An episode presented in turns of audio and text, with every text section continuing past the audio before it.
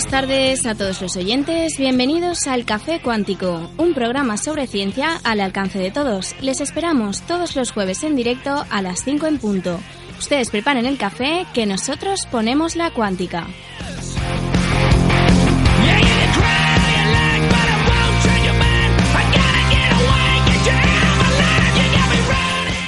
Y además de las novedades del mundo de la ciencia, en el programa de hoy les hablaremos sobre el primer acelerador de partículas de la historia, concebido por Ernest Lawrence. También comentaremos alguna cosa relevante sobre la relatividad del movimiento y los relojes que marcan la simultaneidad de eventos. Además, hoy tendremos al otro lado del teléfono a la investigadora Ana Cuevas para charlar sobre filosofía de la tecnología, un campo emergente que implica muchas reflexiones, por ejemplo, acerca de la inteligencia artificial. Y en esta tertulia de la semana contaremos con el investigador Antonio Sánchez Puente del Departamento de Física Teórica de la Universidad de Valencia para charlar sobre agujeros negros y agujeros de gusano.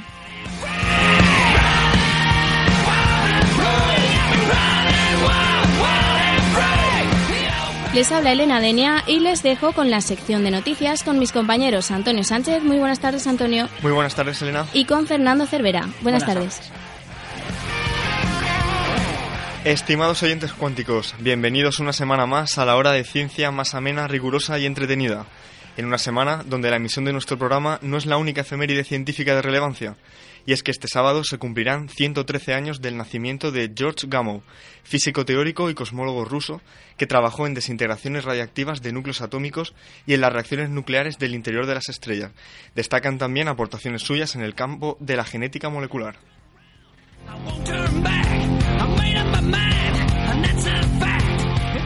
Y sin más dilación, pasamos al noticiero semanal. ¿Qué nos traes hoy, Fernando? Hola Antonio, pues hoy comenzamos con una noticia triste y es que según informa la revista Science, la vaquita marina, una pequeña marsopa que viene a ser un tipo de cetáceo parecido a un pequeño delfín, está en peligro inminente de extinción. Y es que solo quedan unos 30 ejemplares, cuando en 2015 quedaban 60. Los estudios se han realizado con análisis acústicos en las poblaciones supervivientes. Ahora se abre un grave dilema para los biólogos marinos, capturar a los ejemplares en libertad para criarlos y reintroducirlos o dejarlos en su medio ambiente en lo que parece ser una muerte asegurada. Y es que el gran problema de esta estas marsopas es que se quedan atrapadas en redes ilegales de pesca utilizadas para capturar a otra especie en peligro de extinción, el pez totuaba.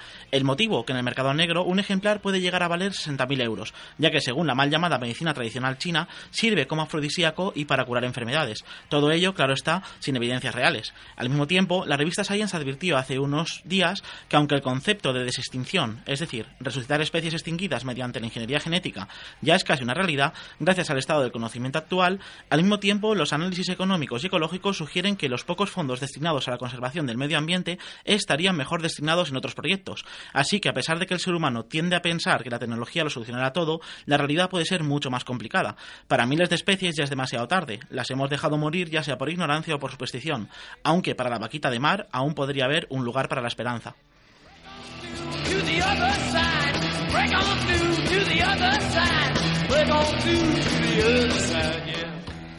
El origen de la vida en la Tierra sigue dando de qué hablar en la comunidad científica, y es que esta semana se ha anunciado el hallazgo de lo que parecen ser las bacterias fósiles más antiguas descubiertas hasta la fecha, que, datan de unos 3.800 millones de años, que son 300 millones de años más antiguas que cualquier otra muestra antes hallada. Teniendo en cuenta que la formación de nuestro planeta se produjo hace 4.500 millones de años, estaríamos ante toda una reliquia biológica de un periodo en el que los impactos de meteoritos y otros cuerpos rocosos se, sucedían contra nuestro planeta. La muestra se ha extraído de unas rocas provenientes del fondo oceánico canadiense, en concreto de las islas eh, Nastapoca, en la región de Quebec, el lugar donde hubo una fumarola hidrotermal o un geyser submarino que bien contribuyó a aportar temperatura, minerales y energía suficiente para la formación primigenia de vida, tal y como defienden algunas teorías. El trabajo ha sido publicado en la revista Nature y es el resultado de una colaboración internacional y multidisciplinar en la que hay desde geólogos hasta nanotecnólogos. Y es que estas bacterias se han encontrado en forma de pequeñísimos tubos y filamentos de óxido de hierro. Los esfuerzos del grupo se han centrado en demostrar que los microtubos y filamentos encontrados deben su formación a procesos bióticos, es decir, relacionados con la vida, y que son similares a otras estructuras que están bien asentadas dentro de la biología. El equipo apunta que la época en la que se formaron estos microorganismos vivos, también en esta época también había agua líquida en Marte, por lo que aventuran que en el planeta rojo se hallarán restos similares a los ahora encontrados que datarán de fechas similares.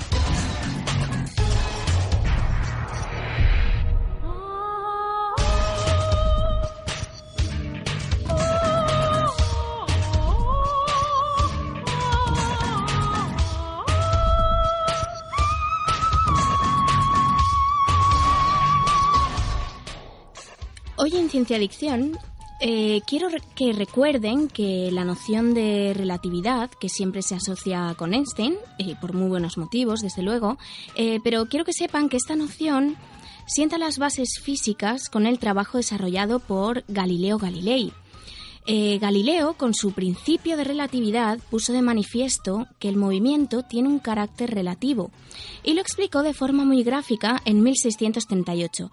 Les voy a leer un párrafo con sus palabras que, lo ilustra muy bien. Y dice así, Encerraos en una cabina eh, bajo la cubierta de un barco grande y llevad con vosotros moscas, mariposas y otros pequeños animales voladores Colgad una botella que se vacíe gota a gota en un amplio recipiente colocado por debajo de la misma. Haced que el barco vaya con la velocidad que queráis, siempre que el movimiento sea uniforme y no haya fluctuaciones en un sentido u otro. Las gotas caerán en el recipiente inferior sin desviarse hacia la popa, aunque el barco haya avanzado mientras las gotas están en el aire. Las mariposas y las moscas seguirán su vuelo por igual hacia cada lado, y no sucederá que se concentren en la popa, como si siguieran el curso del barco. Bien, eh, estas palabras, eh, esto que cuenta Galileo, se traduce en considerar sistemas de, referencia. Y en este ejemplo que pone, el barco sería un sistema en movimiento y otro sistema podría eh, ser, por ejemplo, el de un observador que se halle en la orilla. Entonces aquí el, el kit de la cuestión es que los experimentos mecánicos que se desarrollen tanto en el barco como en la orilla son equivalentes, es decir, que las leyes de la mecánica son las mismas para ambas situaciones. En realidad, para que se dé este escenario galileano, mm, el movimiento debe darse en línea recta y a una velocidad uniforme.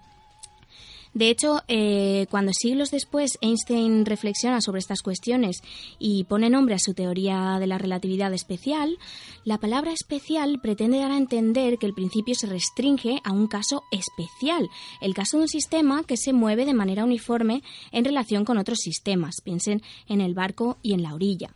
Pero desde luego esto, por supuesto, no se extiende eh, a un escenario en el que este movimiento no es uniforme, es decir, por ejemplo, cuando hay una aceleración o un giro. Entonces la cosa no es tan sencilla, pero ya llegaremos a esto en programas venideros.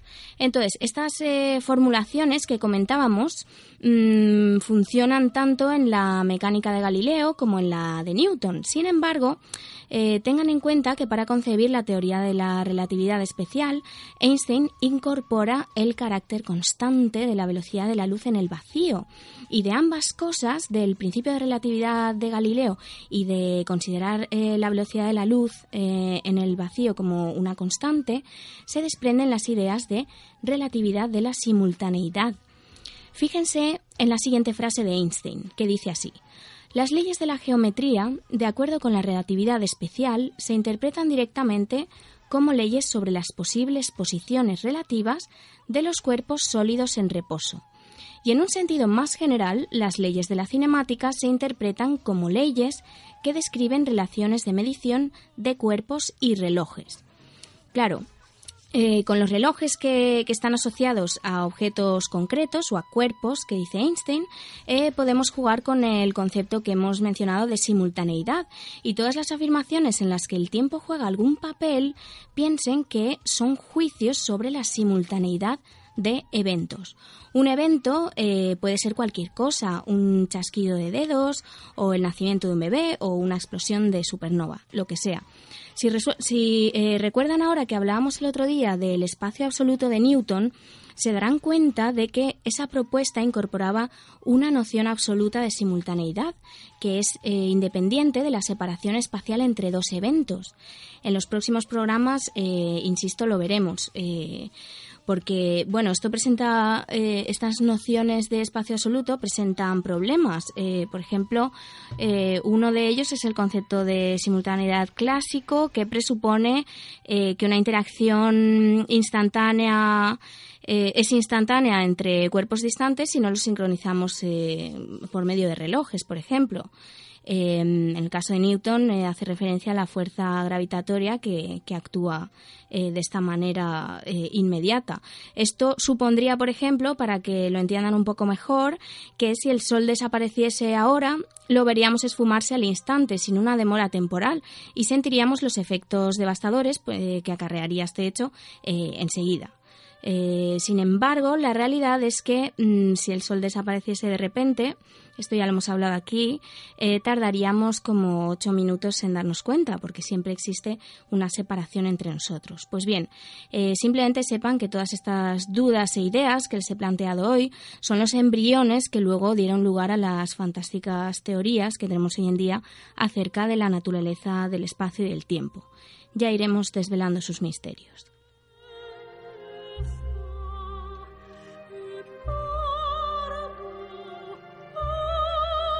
Y ahora les voy a dejar em, con el poema de la semana, escrito por Enrique Morón, que es un poeta y dramaturgo granadino, y que se titula Oda al número cero.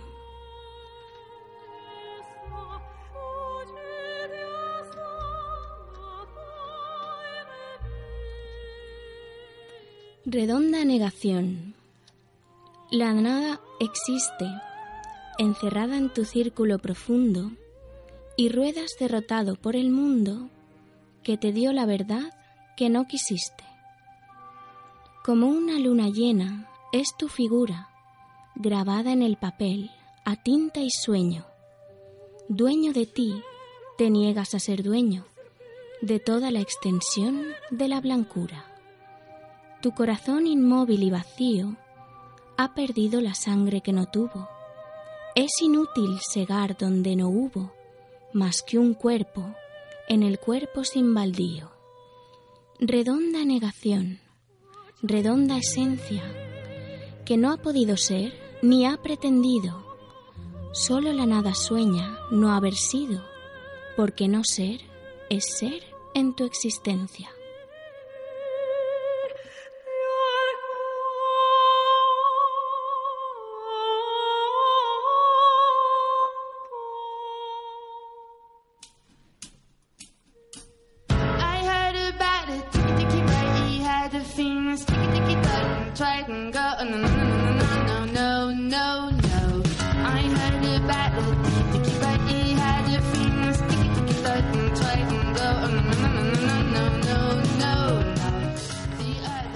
Semana más corren Tiempos de Ciencia, la sección en la que recuperamos algunos pasajes de la historia de las diferentes ciencias que consideramos que valen la pena que sean contados.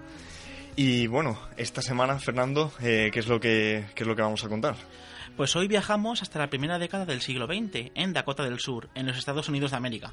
Bueno, pues allí, en una casa cualquiera, en un garaje cualquiera, estaban jugando dos niños. Uno se llamaba Ernest y otro Merle.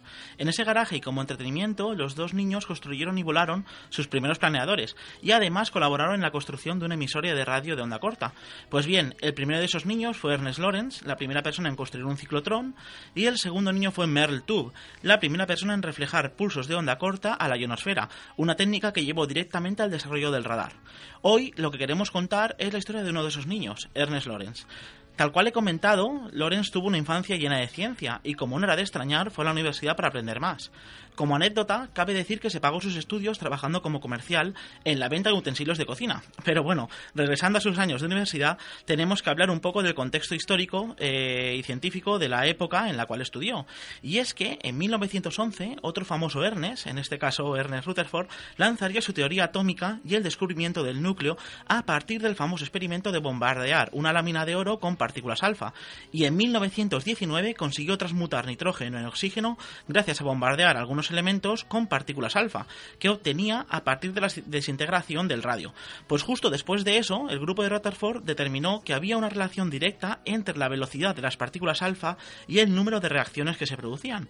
Y fue entonces cuando se hizo evidente que hacía falta construir un aparato capaz de acelerar cargas eléctricas. Y en 1932 Cockcroft y Walton inventaron eh, un generador capaz de suministrar diferencias de potencial elevados y lograron acelerar partículas cargadas y desintegrar el litio en otros elementos. Y es que en este ambiente que acabo de describir es donde aparece eh, de nuevo Ernest Lawrence, justo cuando acababa de terminar su doctorado sobre el efecto fotoeléctrico del vapor de potasio. Y aquí es donde, Antonio, la historia es tuya de nuevo. ¿Cómo me pone que me des paso así, Fernando?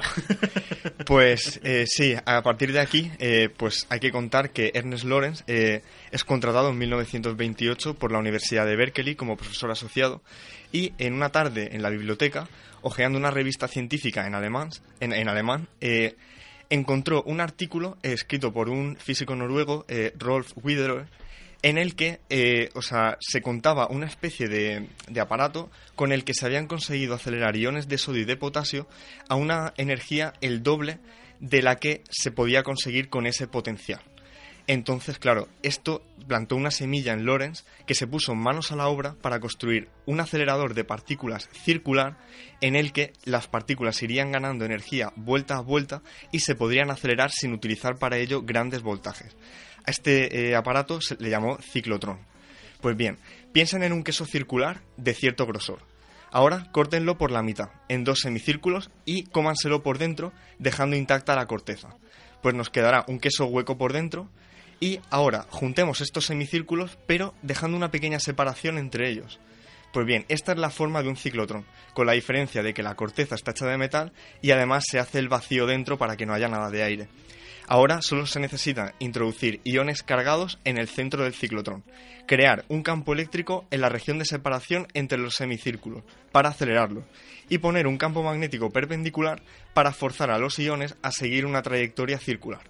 La combinación de ambos efectos, junto con una frecuencia apropiada de inversión del sentido de campo eléctrico, lleva a las partículas a trazar una espiral hacia afuera, adquiriendo así cada vez más energía, siguiéndolo pues, como la trayectoria de una concha de caracol. Pues eh, la construcción del primer ciclotrón se, se, completó a finales de 1930 y tenía un diámetro de 12 centímetros, con un coste de fabricación de solo 25 dólares y con un voltaje de 2000 voltios aceleraron núcleos de hidrógeno a 80.000 electronvoltios, multiplicando por 40 la ganancia energética. La hazaña de Lorenz le sirvió para ser nombrado catedrático de la Universidad de California con solo 29 años y un año más tarde completaba la construcción de un ciclotrón de 30 centímetros que con 4.000 voltios multiplicaba por 300 la ganancia energética de los iones. A este le seguiría otro ciclotrón de 70 centímetros y otro de 150. Por ello ganaría el Premio Nobel de Física en 1939. Pues la invención del ciclotrón supuso toda una revolución en el estudio de las reacciones nucleares y en, la producción de multitud de elementos de los diferentes eh, de los diferentes sí, multitud de isótopos de los elementos de la tabla periódica. Decir que todos los elementos artificiales de la tabla periódica han sido creados en aceleradores de partículas, siendo el tecnecio el primero de ellos. Eh, pues bien, el modelo del ciclotrón sería mejorado por el del sincrotrón y así sucesivamente hasta llegar al actual LHC, que no mide precisamente 10 centímetros de diámetro y con el que ya no se estudian reacciones nucleares, sino la estructura misma de los núcleos y las partículas fundamentales que los componen. Y bueno, si me permites añadir una cosa, eh, es curioso que que hemos visto que tuvo muchas aplicaciones, pero no solamente se quedaron aquí, sino que todo esto sirvió para hacer avanzar muchas ramas de la ciencia, entre ellas la biomedicina. Sin ir más lejos, gracias al uso del ciclotrón, Ernest Lawrence y su hermano John produjeron grandes cantidades de fósforo radiactivo para hacer ensayos de radioterapia para tratar el cáncer, una técnica que había venido depurándose desde finales del siglo XIX. Así que bueno, nunca se sabe cuándo un niño curioso que juega a construir emisoras de radio en su garaje cambiará el curso de la historia.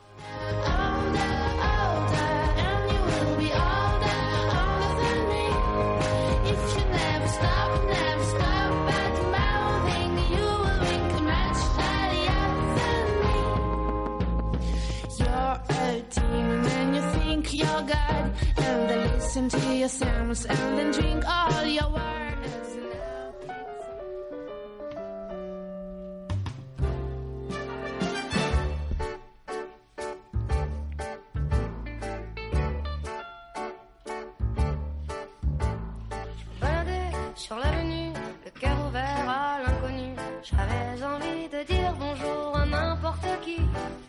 N'importe qui, et ça puis toi, et je t'ai dit n'importe quoi. Il suffisait de te parler pour t'apprivoiser.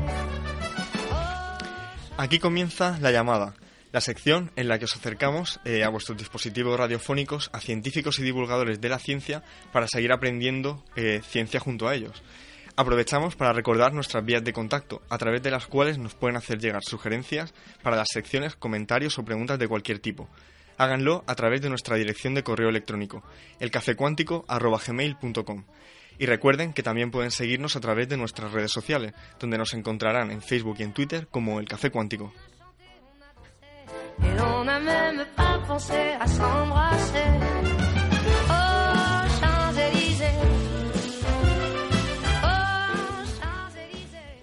Y esta semana eh, tendremos con nosotros a Ana Cuevas Badallo, doctora en Filosofía por la Universidad del País Vasco y profesora titular de Filosofía de la Ciencia y la Tecnología en la Universidad de Salamanca. Elena, eh, ¿tenemos por ahí a la invitada? Un momentito. Muy bien. Pues nada, eh, en principio, eh, en la llamada de hoy queremos tratar el tema de la filosofía de la tecnología, que es un, un ámbito de la filosofía, una rama que es bastante nueva en comparación a lo que la filosofía generalmente ha tratado a lo largo de su historia. Entonces, eh, tenemos por ahí ya a Ana. Eh, Ana, buenas tardes. Hola, buenas tardes, ¿qué tal? ¿Qué tal? Muy bien. Pues aquí encantados de tenerte en el programa. Y, y bueno, pues queríamos eh, un poco por contextualizar el tema a los oyentes, hacerte la pregunta de cuál es el origen de la filosofía de la tecnología y a raíz de, digamos, de qué hace aparición, por qué hace aparición esta rama. Eh, mira, es curioso porque eh, la filosofía que ha tratado acerca de las cuestiones más variadas desde la antigüedad eh, no había tratado el fenómeno tecnológico hasta hace muy poco.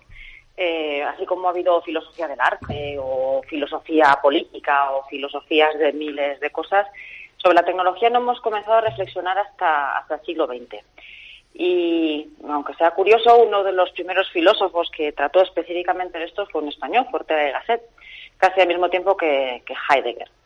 Y bueno, surge eh, en ese momento posiblemente porque, bueno, eh, en el mundo y en Europa en concreto estábamos viviendo momentos convulsos y nos dimos cuenta de que, bueno, que la tecnología eh, estaba influyendo y cambiando notablemente la vida de los seres humanos.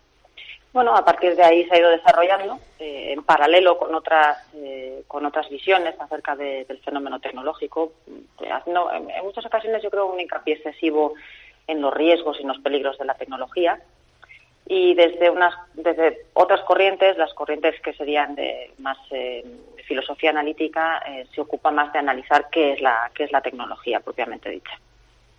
¿Y qué sería la tecnología desde el punto Ah. de vista de la filosofía? Bueno, eh, a ver, la, eh, filosofía tenemos eh, también desde, desde muy antiguo la costumbre de diferenciar entre eh, nosotros, es decir, los seres humanos, y el resto de la realidad. Eh, se entendería por fenómeno técnico o fenómeno tecnológico, aquí si queréis luego ya os digo más o menos qué diferencias puede haber entre esto, pero el fenómeno técnico es aquello creado intencionalmente por los seres humanos para desarrollar una función técnica, es decir, una función práctica.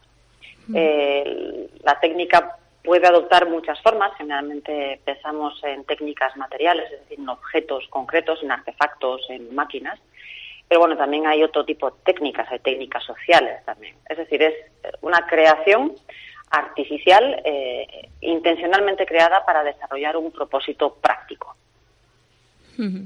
Luego, bueno, a mí esto de la filosofía de la tecnología siempre me, me recuerda o me hace pensar en, en el campo de la inteligencia artificial. Supongo que será uno de los eh, pilares fuertes, ¿no? Que o de- se Sí. investigarán est- eh, orientado a esto. Sí, es uno, es uno de los. Un tema importante no es mm, igual no es de las cosas más centrales en filosofía de la tecnología. De, de la inteligencia artificial se ha ocupado mucho una rama de la filosofía, que es la filosofía de la mente, eh, o sí, las corrientes más eh, que hacen referencia a cuestiones mentales, la- las ciencias cognitivas también, en donde la filosofía también ha, ha participado. Desde el punto de vista de la filosofía de la tecnología, eh, la inteligencia artificial ocupa un cierto papel interesante desde el punto de vista de, sobre todo, de cómo la inteligencia artificial puede reemplazar eh, en algunos ámbitos a los seres humanos, ¿no? O sea, tendría una- un componente más eh, de carácter ético, si se quiere, ¿no? Ético. Que de. Sí, sí. ¿Y qué, qué otros campos así más espe- específicos eh, comprende esta filosofía de la tecnología? Bueno, la, la filosofía de la tecnología, como, como de la filosofía en general, se puede ocupar primero de intentar, eso, primero definir qué es la tecnología o qué es la técnica, distinguiéndola de otro tipo de, de acontecimientos en el mundo. Eso sería la parte, si queréis, eh, para ponernos técnicos, sería la parte más metafísica o ontológica.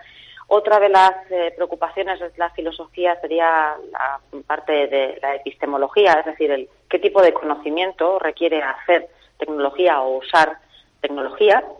Y eh, también hay una, digamos, una bastante reflexión en torno a las repercusiones eh, de la tecnología. Es decir, desde la filosofía, desde las corrientes de filosofía más práctica, más ética, eh, se preocupan también o nos preocupamos también acerca de cómo repercute los desarrollos tecnológicos en la vida de los seres humanos. Y bueno, yo tenía una pregunta y es que eh, de lo que estás hablando, eh, tengo curiosidad por saber algún campo de frontera actual en el cual la filosofía de la tecnología tenga algún tipo de relevancia. De relevancia. Me refiero a algún ejemplo de actualidad en el cual veamos el, el papel necesario de la filosofía de la tecnología. Eh, bueno, yo te voy a poner un ejemplo en una cosa que yo estoy trabajando ahora. Hay una mm, hay una eh, definición acerca de lo que podríamos considerar. eh, Es, es difícil establecer cuál es la diferencia entre lo artificial y lo natural. Es decir, entre las cosas, eh, digamos, que, han- que son el producto de, de la acción humana, de una acción intencional o no intencional humana, y dentro de esa categoría estarían los artefactos, ¿no? Los, las- los artefactos técnicos, estos artefactos que creamos para eh, desarrollar un propósito práctico. Eh, a mí me gustaría mm, ver hasta qué punto ese es un fenómeno único de los seres humanos. Es decir, hasta qué punto eh, podemos eh, seguir manteniendo la idea de que la técnica es simple, o los artefactos técnicos eh, son un fenómeno eh, únicamente humano. ¿no? Es interesante saber si efectivamente eh, hay otras, otras especies que también podrían hacer artefactos técnicos. Ese sería un ejemplo. Otra de las cosas que también nos preocupa mucho y que yo creo que también es de las, de las investigaciones así más de frontera ahora mismo, son las cuestiones del transhumanismo. que también tienen, es transversal en- en- en- Ujú. con otras ramas de la filosofía, ¿no? Hasta qué punto la modificación de un ser humano mediante recursos eh, técnicos o tecnológicos eh, es conveniente o no, es recomendable o no, hasta qué punto podemos seguir considerándonos humanos eh, después de esas transformaciones eh, y hasta qué punto no somos parte máquinas también, ¿no? En, en este sentido, yo te quería hacer una pregunta que tiene que ver con, con el tema de las gafas de realidad virtual, porque parece ser que va a ser la nueva frontera de la tecnología y se van a empezar a, a poner de moda de aquí a nada. Entonces, eh, claro, siempre, por lo que dices tú, la tecnología tiene un componente de utilidad para el ser humano. Entonces, sí que se habla de ciertas utilidades en, pues, por ejemplo, para combatir fobias, por ejemplo, eh, he oído hablar de esto. Pero claro, esto también puede tener algún riesgo de integrar en nuestra realidad habitual eh, cosas que no están ahí, que las vamos a poner nosotros virtualmente. Eh, ¿Esto eh, cómo se, cómo se digiere? O- Bueno, eh, a ver, la, la realidad virtual, que, que si me apuráis es casi una especie de contradicción en los términos, ¿no? Estamos hablando por un lado de lo que es real y por, por otra parte de lo que es virtual. Eh, es la, bueno, es una creación de un sobremundo, ¿no? De otra, de otro conjunto de categorías que no están físicamente eh, en nuestro mundo real, sino que son un producto, ¿no? De, un proceso tecnológico complejo. Eh, la tecnología, mm, en general, cualquier objeto tecnológico puede tener buenos y malos usos. Eh, en, en cierta medida depende también de para qué, ¿no? Para qué se, para qué se usen. Eh, efectivamente todos estos avances en, realidad virtual nos pueden ayudar a comprender muchas cosas, porque los seres humanos tenemos eh, nuestra, nuestro principal eh, órgano eh, perceptual es, eh, son, es la visión. Y tener la capacidad de ver cosas mm, que de otra manera no podríamos ver eh, nos pueden ayudar mucho a avanzar en nuestro conocimiento, a avanzar en nuestra percepción de las cosas. Obviamente a esto se le puede dar también un mal uso, como, como a cualquier otro objeto técnico, ¿no? Eh, claro, la gran pregunta es lo que con lo, lo- con lo que comenzaba eh, esta, esta, esta respuesta, ¿no?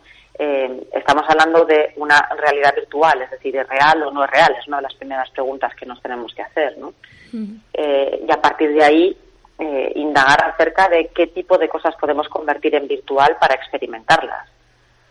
Pues esto yo creo que sería eh, ya simplemente un tema de debate para, para estar hablando horas y horas, pero no tenemos tiempo para, para seguir hablando, así que, eh, Ana, eh, muchísimas gracias, Muchas por, gracias. por tu participación y yo Muchas creo que sí que sí que has dado una visión así interesante sobre este tema, así que Y si vienes a Valencia estás invitada en, vamos, en vivo al programa, por supuesto.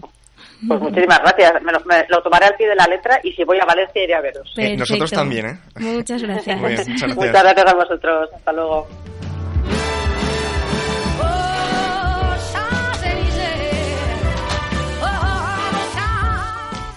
Y ahora les dejamos con la canción de la semana de un, cantau- de un cantautor de la comunidad valenciana llamado Tony Lozano. La canción se llama Boca de Cristal. Que la disfruten.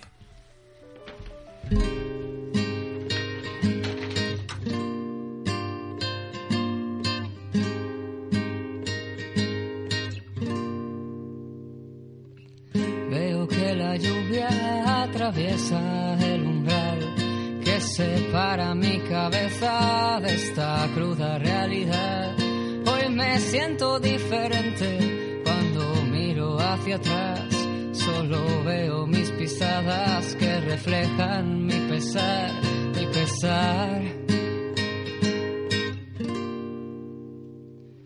Siento cada golpe cuando veo que la gente no cree en las palabras que se escapan de sus mentes. Cuando el frío indiferente en sus ojos reflejado hacen mella en los míos que se partan asustados, asustados. Ando tan perdido en este mundo artificial. No quiero ser de piedra, me conformo con metal. Ando tan perdido en este mundo artificial. Tengo miedo a ser distinto, me conformo con normal. Me conformo con tu risa, con las lágrimas perdidas, con la savia de tus brazos y la flor de tus mejillas, con las piedras del camino que aún me duelen como espinos. Sin tu aroma por las noches cuando estoy medio dormido.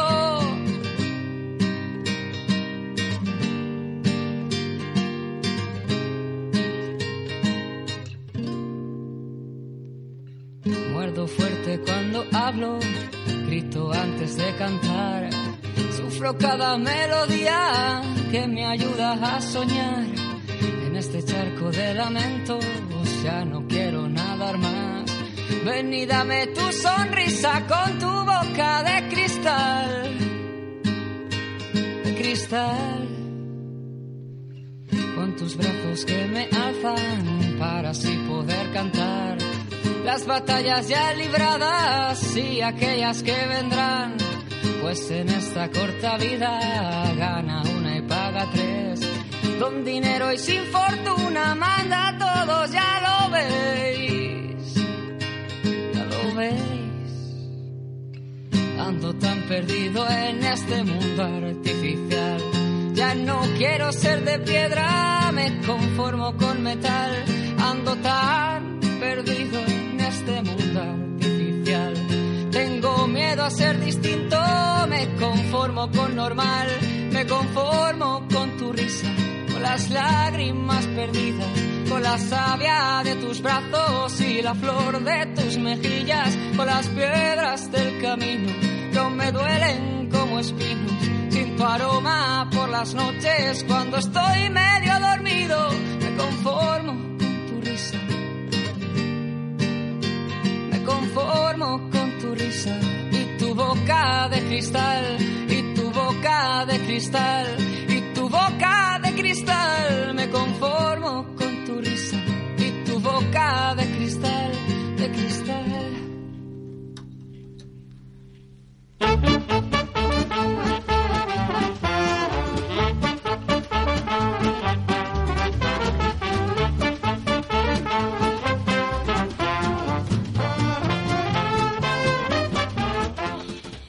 Llegado ya la hora de nuestra tertulia de la semana. Con esta música de cantina espacial damos paso a nuestro objeto de debate, agujeros negros y agujeros de gusano.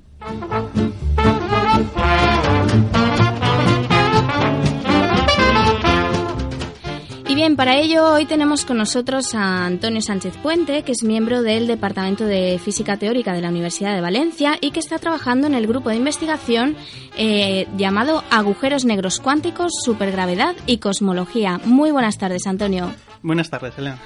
Eh, bueno, bueno, esto parece que va a dar bastante de sí el tema de hoy. Eh, a ver, estaba pensando, para abrir la tertulia, eh, comentar que, por supuesto, sabemos que, que de alguna forma eh, los agujeros negros están ahí porque hemos eh, detectado algunos fenómenos o efectos que se dan. eh, Bien, correcto.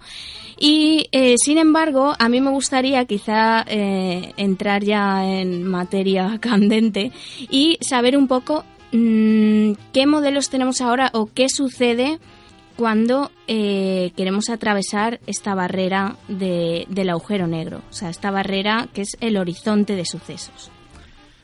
Eh, sí, eh, la relatividad general nos da la descripción de los agujeros eh, negros y en e- ellos tenemos dos características principales, ¿no? que es el Ujú. horizonte de sucesos y una singularidad dentro, que es donde está toda la masa. En el centro. Ujú. Entonces, ¿qué ocurre si queremos eh, atravesar el agujero negro? Bueno, pues pongamos que viajamos en una nave espacial, aparcamos la nave espacial a una distancia prudencial del agujero negro y desde ahí nos lanzamos, digamos, de cabeza hacia el agujero negro.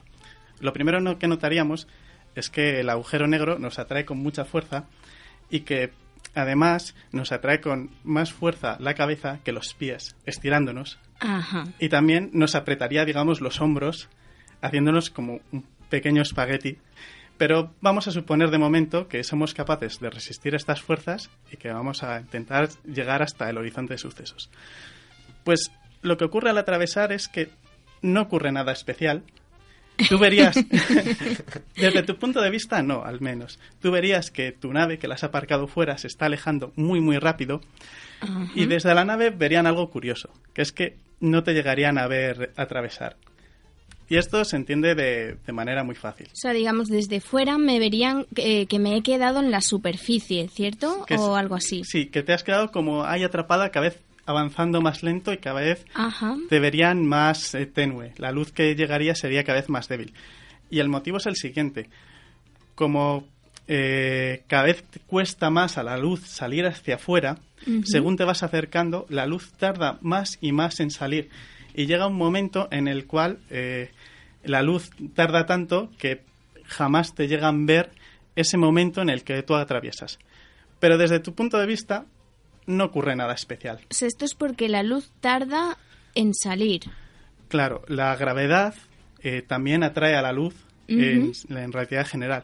Y precisamente un agujero negro es esa región del espacio en que eh, la gravedad es tan fuerte que ni la luz puede escapar. Entonces, cuando estamos muy cerca, la luz aún puede escapar, pero tarda mucho en hacerlo. Y según nos acercamos, tarda más y más, y desde fuera lo que ven es que la luz llega cada vez eh, más lento y te ven como eh, paralizado en el tiempo en la superficie. Y esto es el modelo, digamos, que impera actualmente. Sí. O porque también no sé si hay otros eh, posi- otras posibilidades. No, eh, es- esto es algo eh, muy reconocido. Es una eh, característica básica de los agujeros negros. Dado que hemos visto eh, hace poco ondas gravitacionales, eso ha sido una prueba exper- experimental de que existen los agujeros negros y es una consecuencia clara de los horizontes de sucesos que se funden en uno solo. Entonces, por lo menos eh, esta imagen tiene que ser muy, muy, muy parecida en cualquier otra teoría de gravedad que queremos investigar. Pero el viaje de esta persona que ha entrado dentro del agujero negro no ha acabado aún. Y aquí es donde puede haber cambios. Claro, es que al principio, eh, bueno, o en general, cuando escuchas agujero negro mm, y se dice que es una singularidad y tal, pues la gente puede eh, confundirse un poco y pensar, ¿cómo voy a caer yo dentro eh, si es un punto unidimensional en el espacio? Pero no, el efecto se produce a partir del horizonte Sí. de sucesos, este efecto concreto que hemos hablado. Eh, El horizonte es algo con un tamaño... A ver, es un tamaño pequeño, pero es un tamaño Ajá, finito. es una esfera que está suspendida en el, en el espacio. Por ejemplo, si la Tierra, toda la Tierra de la, toda la masa de la Tierra se concentrara en un punto, pues esta tendría un horizonte de 15 centímetros. Ajá, es muy, pequeño, pero efectivamente no es algo que sea un único punto. Claro, claro, claro, claro. Entonces- Pero luego sí que se habla de singularidad. Sí, y aquí yo quería seguir hablando del Muy viaje de, de nuestra astronauta. Venga, es- ¿qué pasa con el astronauta? Porque digamos que quieres mirar a la singularidad. Pues lo que ocurriría es que no verías nada. Porque ocurre lo siguiente. Como todo lo que está dentro del agujero negro es- eh, está obligado a ir hacia adentro, incluso Ajá. la luz, no puede haber luz que vaya de la singularidad y venga hacia ti. Ajá, claro. Tú no lo puedes ver. Claro, claro. Todo va hacia adentro, todo se atrae hacia ese punto central. Entonces, tú lo que verías es eh, eh, que tú mismo y todas las cosas con las que hayas entrado, pues digamos que vas comprimiéndote poco a poco y en un momento eh, temporal, en el futuro, llega un momento que te has comprimido a un único punto. Entonces, creo que podríamos decir que la singularidad, más que un lugar, es casi un momento de tiempo en el futuro que es el que le espera a cualquier observador que se meta adentro. Ajá. ¿Y llegaríamos en algún momento? Y claro que llegamos en algún momento. De hecho, eh, llegarás, eh, es decir, no es algo que se alargue hasta el infinito. Una vez has entrado, pues tardarás unos segundos, unas horas, quizás un montón de tiempo, depende de lo grande que sea el agujero negro, pero tardas un tiempo finito.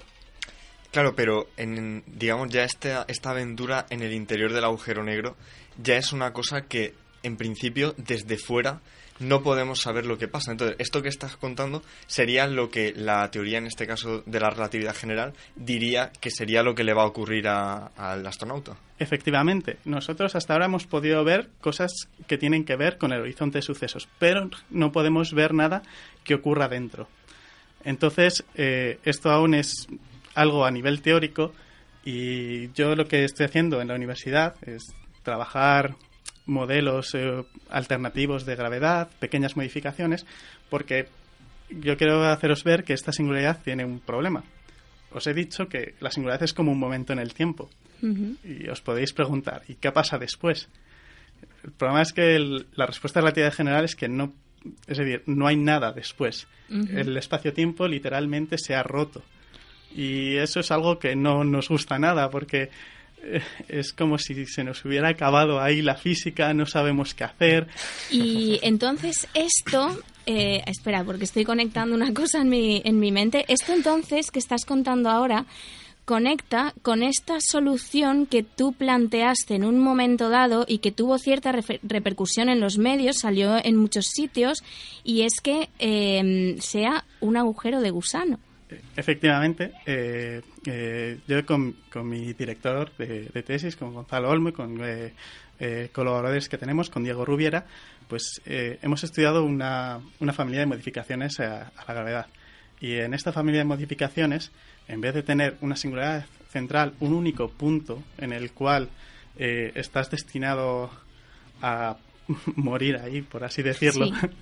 hay un, un agujero de gusano que es muy pequeño, pero que te daría paso, digamos, a un universo paralelo, por así decirlo, y que, aunque sigue siendo algo muy extraño y algo que eh, experimentalmente no podemos ver, por lo menos es algo que teóricamente es más tiene, sen- tiene sentido teóricamente. Y entonces eh, has comentado que este agujero de gusano conectaría con un universo paralelo. ¿No, no podría conectar con otra región del espacio de este mismo universo? Bueno, aquí hay que decir que eh, eh, las soluciones que nosotros obtenemos eh, tienen diversas características. En una solución que sea muy parecida a este caso del agujero negro que hemos contado, en el cual atraviesas un horizonte de sucesos, estás obligado a ir a otro lugar diferente, por así decirlo, porque es el agujero de gusano vuelve a ser como un momento en el tiempo, por así decirlo, y tienes, estás obligado a, a- a viajar. Pero también tenemos soluciones que no tienen horizonte, en las cuales eh, tú podrías atravesar el agujero de gusano y volver cuantas veces quisieras y en estos casos parece más razonable que se pudiera intentar conectar los lados de entrada y de salida del agujero de gusano. Aún así, podría, podría darse lugar a ciertos problemas, ¿no? pero es probable. Eh, nada, entiendo que. Eh, bueno, un agujero de gusano entiendo que es un, un tipo de canal que conecta dos puntos diferentes, ¿no? Sí, Vale, mi pregunta es, claro, entiendo que ese agujero de gusano saldría en otro tipo de agujero negro, o daría a otro sitio, o cómo, cómo sería, ¿a qué da eso? Bueno, en, en este caso que hemos hablado así con un horizonte, pues digamos que tú también habría un horizonte de salida Vale. y que eso sería similar a una cosa que se llama agujero blanco, que eh, no se le suele dar mucha publicidad, pero es, eh, forma parte de la solución matemática de relatividad general. Lo que esta solución sería, digamos, una región del espacio del cual todo está obligado a salir. No se habla habitualmente mucho de ello porque los agujeros negros que tenemos en la galaxia se forman por el, el colapso de una estrella y entonces eh, en este caso no existe la solución de agujero blanco. Pero en un caso como el que estamos hablando, eh, recuperaríamos esa solución más o menos que ya existe en relatividad general y por la cual todos eh, los observadores que atraviesen el, el agujero de gusano tendrían que salir por este agujero blanco al universo paralelo, por así decirlo. Así que sería un viaje de ida, supongo, ¿no? Este es un viaje de ida y no, no se puede volver.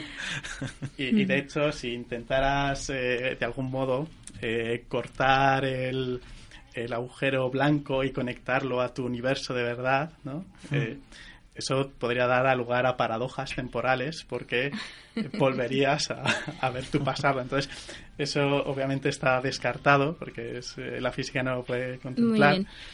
Y tomando en consideración el agujero negro mm, que comentabas tú, el que ha, da- ha dado pie a estas soluciones de, de agujero de gusano, em, ¿este tipo de agujeros negros eh, tiene alguna característica eh, especial o son los que podemos encontrar normalmente, que, que, tienen, que rotan y este tipo de cosas?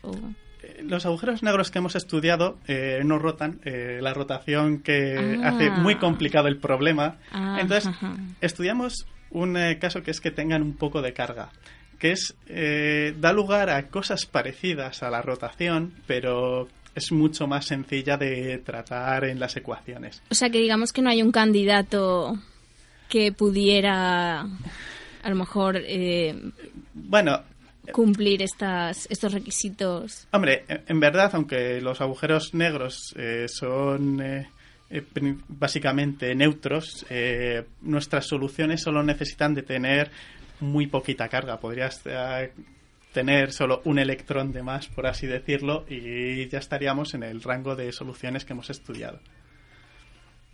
Además, es, es- sale un, un resultado curioso, porque en nuestras soluciones eh, la carga al final no está en, en ninguna parte, por así decirlo, sino que tenemos un campo eléctrico que entra por un lado del agujero de gusano y sale por el otro. Entonces, aparentemente desde fuera tú verías como si fuera un- una carga negativa desde un lado y desde el otro lado por el que sale tú lo que verías es un agujero negro cargado positivamente. Y es algo bastante curioso y es precisamente este campo eléctrico el que, digamos, sustenta el agujero de gusano. ¿Y cómo se sabe la carga? De, o sea, de, de forma experimental, ¿cómo podemos saber eh, cómo es la carga de, de un agujero negro? ¿O esto es algo... Mm, Bueno, e- experimentalmente no... No está al alcance? Mm, Creo que no, no, no podemos conocer tal cosa. En cualquier caso, ya digo que la carga de un agujero negro siempre va a ser muy, muy, muy pequeñita. Muy pequeñita. Eh, Lo Mm. que podemos saber es eh, eh, los agujeros negros básicamente se describen por tres características, que es la masa, la rotación y la carga. La masa y la rotación es lo que le da sus principales características y es lo que hemos podido conocer con las ondas gravitatorias y, y eso, pero Muy la bien. carga parece que está fuera. Eh, o, sea, una, o sea, volviendo un poco sobre esto de tema de, de que conectaran eh, puntos de diferentes universos. eh, vale, podría haber paradojas si el agujero de gusano conectara con este. Pero por este mismo razonamiento no podríamos pensar que de otros universos nos podría estar llegando eh, alguna conexión de un agujero negro que estuviera conectado con nuestro universo. Eh, ¿Y, y por qué no se ha observado? Porque, bueno, la pregunta tiene un poco de trampa. ¿No se ha observado esto? Eh, no, porque todos los agujeros negros que, que conocemos eh, no, no son, digamos, agujeros negros eternos. Son agujeros negros que se han formado a partir del colapso de una estrella. En este universo paralelo en el cual desemboca nuestro agujero de gusano, pues eh, ellos lo que verían es un, un agujero blanco que, digamos, siempre ha existido ahí. Claro, estamos eh, hablando de cosas que salen en, en el papel de manera teórica, pero Ya, ya veo, ya veo el punto, en realidad sí. O sea, sí, sí. Ah, Hay que decir que, que estas teorías eh, también para hay otra singularidad en, eh, en la cosmología, que es la singularidad del Big Bang. Entonces, eh, todas estas teorías te dan a cosmologías en que en lugar de haber tenido un Big Bang, lo que hemos tenido es un universo con rebote. Ha habido antes un universo que ha colapsado hasta un tamaño muy pequeñito, pero luego a partir de ahí ha rebotado y ha vuelto a crecer. Entonces, ahí también nos podría dar alguna clase de, de diferencia. Pero- Esto es lo del Big Y- Crunch y el Big Bang, ¿no? O- Sí, digamos que en- para estas eh, para estas teorías un Big Crunch acabaría en un ta- no en un punto sino en un tamaño finito a partir del cual volvería a aparecer un nuevo Big Bang. Eh, tengo una pregunta. Eh, ¿Crees que puede haber alguna técnica para detectar en un momento futuro un agujero de gusano? ¿O es algo mm, puramente teórico? Es decir, ¿tendríamos que entrar dentro de él o puede haber algún eh, fenómeno que nos, que nos dé pistas?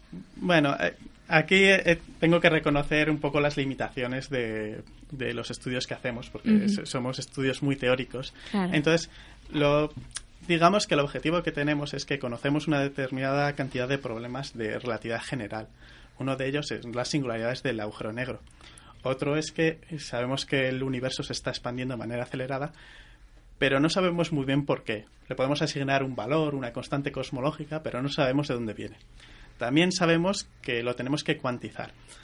Entonces, quizás un poquito el objetivo es eh, lograr una teoría que te pudiera resolver varios de estos problemas a la vez y no necesitar de una teoría diferente para, para intentar estudiar cada cosa. Claro. o para- Entonces, esto lo vemos como un primer paso y pues nos gustaría luego, a partir de aquí, estudiar pues propiedades cuánticas de, de estos eh, agujeros negros o quizás nos gustaría estudiar también qué clase de cosmología dan, si tiene alguna relación con energía oscura, con materia oscura, Claro. etcétera. Claro, claro. Esto mm, dentro del modelo cosmológico estándar eh, y luego añadiendo algún tipo o añadiendo algún tipo de modificación. Mira, te voy a contar una cosa que, bueno, eh, podría ser interesante. Eh, estos agujeros de gusano, eh, lo- los que he dicho que hay unos que no tienen horizonte, ¿no? Podrían llegar a ser bastante pequeñitos. Entonces, cuando un agujero negro grande desapareciera, te, te daría lugar a un a un remanente que sería un agujero de estos negros pequeñitos. Y, por ejemplo, eso podría ser un candidato a una partícula de materia oscura que se busca. Vale. Pequeñito es microscópico, o sea, cuántico, mejor dicho. Sí, sí, Vale. sería cuántico. aún, aún habría que ver qué clase de propiedades podría tener este objeto, pero, estaríamos en esa... eh, En ese rango. Sí, sí. Ujú. tendríamos que estudiar las propiedades cuánticas de cuando ya son de este tamaño. eh. ¿Y cuándo surgen estos planteamientos teóricos? Porque el término de agujero de gusano, o sea, el término técnico es puente de Bose-Einstein y... La solución de, de agujero negro, la que incluye todo, la que incluye el agujero blanco, la que es un agujero negro eterno, por así decirlo, Ajá. tenía una particularidad, que es que también hay otro universo paralelo al otro, a otro lado.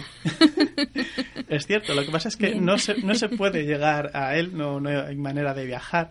Y, y se hablaba del- de, un puente de Einstein-Rosen que ah, había precisamente, digamos, que sería el corte, que tenía así un poquito de aspecto de agujero de gusano, de, los, de, de estos que de vez en cuando vemos en, en alguna ilustración, en un libro, pero que en principio no se podía viajar de un lado al otro. De nuevo, cuando consideramos eh, colapsos estelar- estelares y agujeros negros más realistas, eh, este universo paralelo eh, no aparece. Pero sí que a veces se veía como una manera de intentar evitar eh, la singularidad, pues intentar tratar todo en temas de esto de este Hmm. puente, aunque Claro, pero con estos primeros planteamientos no, no hacen uso de un universo paralelo. O sea, son- simplemente se dan en este mismo espacio una conexión entre dos puntos distantes. Hmm. Mm, vale, vale, vale. Y bueno, y no sé si has visto Interestelar, ¿qué opinas de la representación? He de decir que a, mí me gustó mucho ver la- la- las imágenes, tanto del agujero de Sí. gusano como del agujero negro, y de hecho casi se cuenta una un proceso que es eh, que a mí me parece muy bonito en la peli que se llama el proceso de Penrose. Ajá. Hay un momento en la peli que el- que la nave se acerca al, al agujero negro que está rotando y entonces pues, deja una parte que cae al agujero negro y la otra sale con mucha más velocidad. Y esto es un proceso curioso en el cual con este método le puedes robar parte de la energía del agujero negro y usarla para que el, eh, la parte que sale del, del agujero, es decir, de las cercanías, no ese del agujero negro porque ahí no puedes salir, ahí. Claro, es que es que no he contado que los agujeros negros que rotan tienen una región que se llama ergosfera, antes del horizonte de sucesos, en el cual eh, estás obligado a girar, pero aún puedes salir con un poquito de suerte. Entonces aquí, si eh, em, dejas caer un trozo de tu nave hacia el agujero negro, tú saldrías con más energía que si hubieras transformado toda esa nave en energía, con reacciones nucleares, por así decirlo. Para sueltas- te, te sueltas el zapato y dejas que el zapato se vaya contra el Sí. agujero negro y tú ganas energía por eso. ganas mucha más energía que la del zapato, propiamente. Entonces le has robado energía al agujero negro. Le quitas un poquito de la rotación y con eso... Qué interesante. Y- Eso y- de trampolín. Y, y la verdad es que me pareció muy bonito que eso apareciera en la Mm. peli. Luego había otras cosas que me gustaban menos, pero, pero he de decir que por lo menos como físico a mí me encantó ver la representación del agujero de gusano, ver cómo atravesaban, ver el agujero negro con el disco de acreción, el disco de materia Sí. que ilumina. Eso me pareció fantástico. Pero luego ya esta asunción de que hay universos paralelos y tal para el escenario que planteáis eh, vosotros en el grupo de investigación y tal, eh, ¿echa mano también de la mecánica cuántica de los eh, multiversos? ¿Simplemente es- están ahí y ya está? Eh, no, en este caso no serían eh, multiversos cuánticos, se- serían, digamos, regiones, eh, sencillamente regiones que solo están conectadas a través del universo, que solo están conectadas a través de este agujero de gusano. Eh, yo no sé si se le puede dar una interpretación más cuántica. Así que hay una. En algunas teorías de gravedad cuántica, en Loop Quantum Gravity, sí que hay teorías en las cuales muchas de las partículas son como pequeños agujeros de gusano en el, en el espacio-tiempo, ¿no? Y se hablan del, del spin foam, que es como una espuma, entonces el, realmente en nuestro universo sería como una espuma de pequeños agujeritos que interactúan. Yo no sé si estos que estudiamos podrían entrar dentro de esa visión que tienen en, en Loop. Quantum Gravity, Y, pero bueno, eso sería algo para estudiar en, un futuro. Y... Sí, algún día hablaremos de Loop Quantum Gravity aquí en el Café Cuántico. Y bueno, y nada, también quería un apunte más, simplemente que no hemos eh, dicho nada acerca de la radiación de Hawking. Entiendo que es un fenómeno eh, observacional que se da. Y no sé si esto eh, lo consideráis en vuestro en vuestra investigación o es algo que es independiente de, de este resultado teórico. Bueno, eh, primero decir que no es del todo observacional porque no, no se ha visto en un agujero negro porque vale. es muy, muy débil. Sí que se ha visto en una cosa que se llaman agujeros negros acústicos. Simulan Ajá, exactamente. agujeros negros con, eh, co- con fluidos y ahí se ve algo parecido a la radiación de Hawking. Y bueno, no lo hemos tratado mucho, tenemos que tratarlo para futuros trabajos, pero es una parte de lo que os había contado de que eh, puede quedar un remanente de estos agujeros negros y que eso pudiera ser materia oscura, pues parte de la base de que si se crea un agujero negro y se va evaporando poco a poco por radiación de Hawking, nos podría quedar uno de estos agujeros de gusano desnudos, que, sin horizonte, ¿Mm? que, Qué que- que os he contado. ¿La radiación de Hawking es la, radiación que escapa de un agujero negro o cómo es exactamente?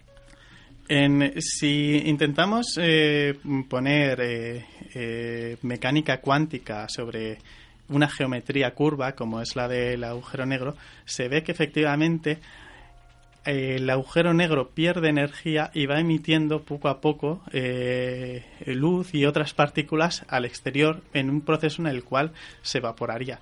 Es una de las pistas, os he comentado que tenemos que cuantizar gravedad y que aún no sabemos cómo y es una de las cosas que nos podría dar alguna pista de la relación entre cuántica y, y gravedad, precisamente la radiación de Hawking en agujeros negros.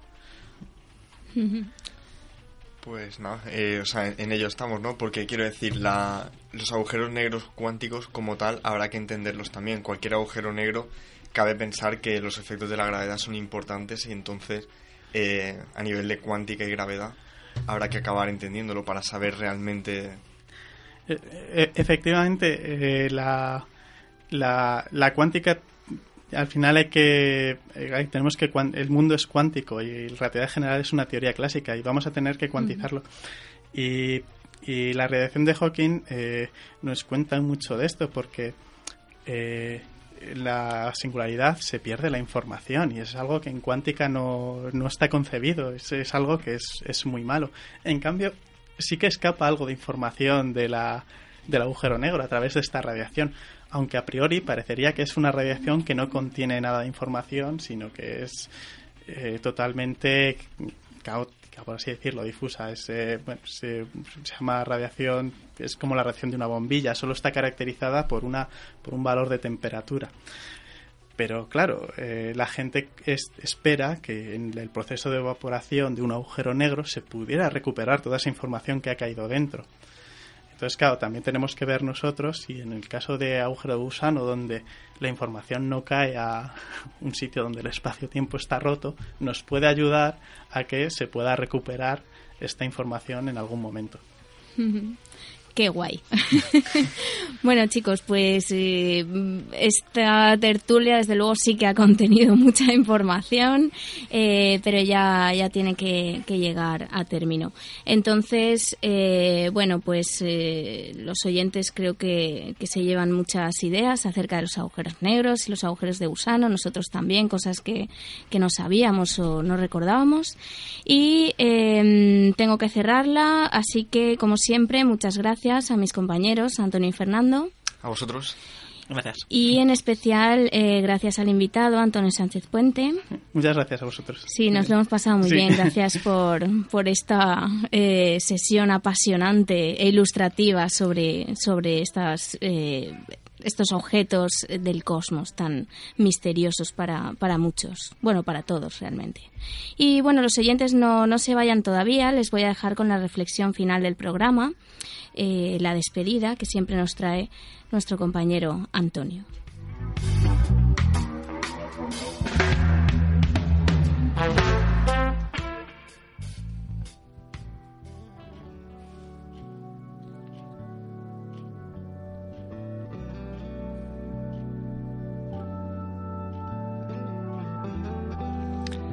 La raza humana necesita un desafío intelectual. Debe ser aburrido ser Dios y no tener nada que descubrir. Esta frase pertenece al físico teórico, astrofísico y divulgador científico Stephen Hawking. El ser humano está viviendo en el terreno de la ciencia y la tecnología avances que muy probablemente marquen una nueva época en un futuro que ya no se distingue del presente. La tecnología ya ocupa un lugar inamovible en nuestras vidas y ha venido para quedarse. Si la raza humana necesita desafíos para no aburrirse, podemos estar tranquilos, porque mientras la tecnología siga avanzando, nuevos serán los retos a los que habremos de hacer frente.